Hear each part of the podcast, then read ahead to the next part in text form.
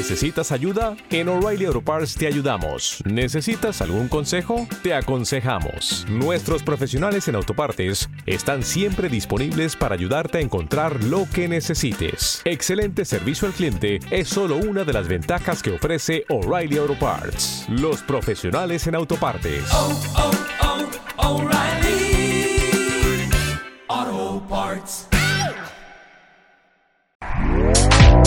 Este podcast forma parte de Evox Originals.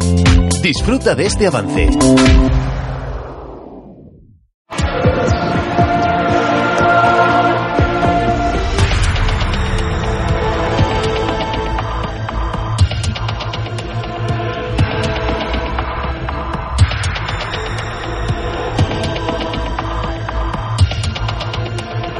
Bienvenidos al Club de los Curiosos.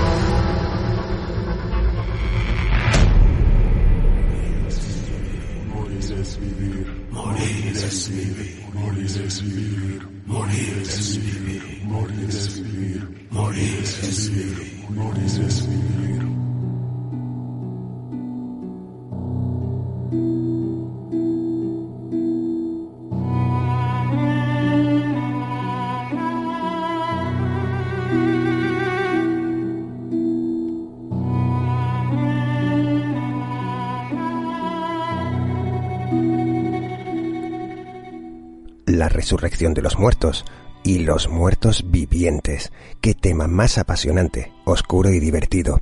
Recuerdo tener tan solo diez añitos y entrar emocionado a la clase de quinto curso para contar a mis mejores amigos lo aterradora que era la novela que estaba leyendo en ese momento. Novela desaparecida de forma sospechosa de entre las cosas de mi hermano mayor un pequeño y flaco libro negro con las esquinas cuarteadas y una portada que infundía en mí miedo e interés a partes iguales.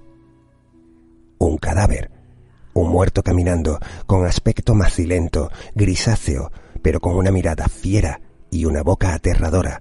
Atropellando mis palabras, les contaba apresuradamente a mis colegas cómo aquel libro daba tanto miedo en las partes de acción como en las partes donde no ocurría gran cosa que trataba de lo mismo, pero era mucho más bestia que el famoso vídeo de Michael Jackson. La novela, la primera novela de terror para adultos que leí en mi vida, era por supuesto La Noche de los Muertos Vivientes. coming to get you, Barbara.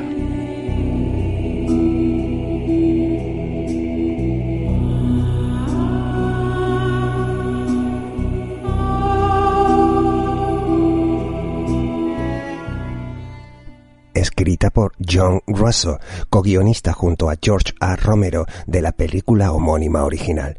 Sí, primero fue la película y después la novela. Ambas, para mí, lo mejor que se ha hecho jamás sobre el tema. Y de los placeres emocionales que tanto el libro como la película me han proporcionado a lo largo de los años, mejor no hablo, porque no pararía en horas.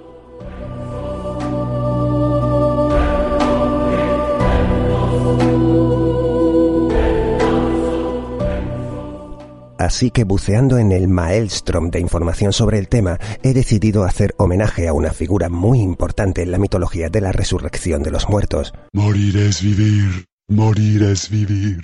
A pesar que desde mediados del siglo pasado comenzó a hacerse muy popular la figura del resucitado, del zombie, dentro de la mitología vudú y judú y cultos como el del palo mayombe, África, Haití, Cuba, Nueva Orleans, con sus hechiceros Bokor y esos rituales tan espectaculares.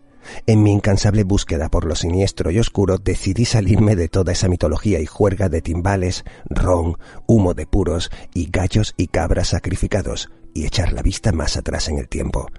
Dieciocho siglos, dieciocho siglos antes de Cristo, hace casi cuatro mil años, la historia sumeria nos habla en la epopeya de Gilgamesh de no muertos caminantes eternos en busca de carne humana. O en la hermosa mitología nórdica, donde encontramos a los Draugr, cadáveres reanimados que con un solo bocado de sus fauces convertían a los humanos en muertos que se unían a ellos, en una suerte de ejército de caminantes blancos. La misma cosa viene a por todos.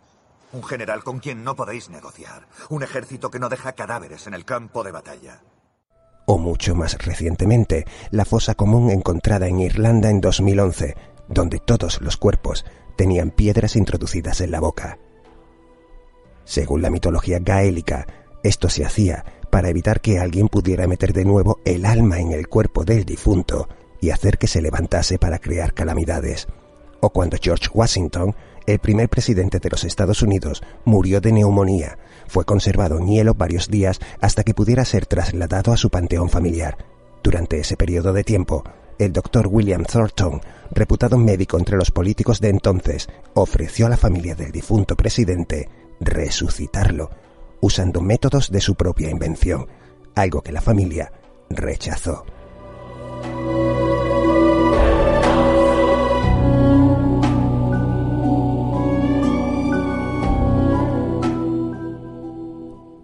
Ya en los tiempos prehistóricos, los primeros chamanes realizaban sus liturgias para hablar con los fallecidos. Con el paso de los siglos, prácticamente en todas las civilizaciones existió y existe la creencia que las almas habitan algún lugar después de morir sus dueños, lo que desembocó en el nacimiento del mito sobre aquellos que podían contactar con dichas almas y obtener provecho de ello. Una persona con capacidad, habilidades, conocimiento o poder para contactar con los espíritus de los muertos y saber sobre el futuro gracias a ellos. Alguien capaz de esclavizar a los espectros y obligarles a trabajar para él. E incluso, llegada la necesidad, introducir de nuevo las almas en sus cuerpos fallecidos y resucitarlos. O ser incluso capaz de reanimarlos desposeídos de alma o ningún tipo de carácter humano como bestias autómatas. Cerebro, cerebro, cerebros. Un personaje dedicado específicamente a ello, tan atrayente como temido, tan peligroso como fantasioso, quien tras toda una vida estudiando e investigando la materia, cual alquimista enfebrecido, su propósito real era poder aplicar sus conocimientos sobre sí mismo y traspasar la frontera de la muerte, usar su poder para hacerse él mismo inmortal os hablo, por supuesto, de aquel que podía hacer de los vivos muertos y de los muertos vivos. El nigromante. Arden cuatro velas en el círculo que rodea el cuerpo.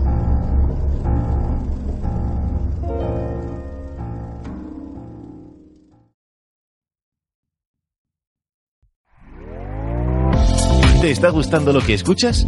Este podcast forma parte de Evox Originals y puedes escucharlo completo y gratis desde la aplicación de Evox. Instálala desde tu store y suscríbete a él para no perderte ningún episodio.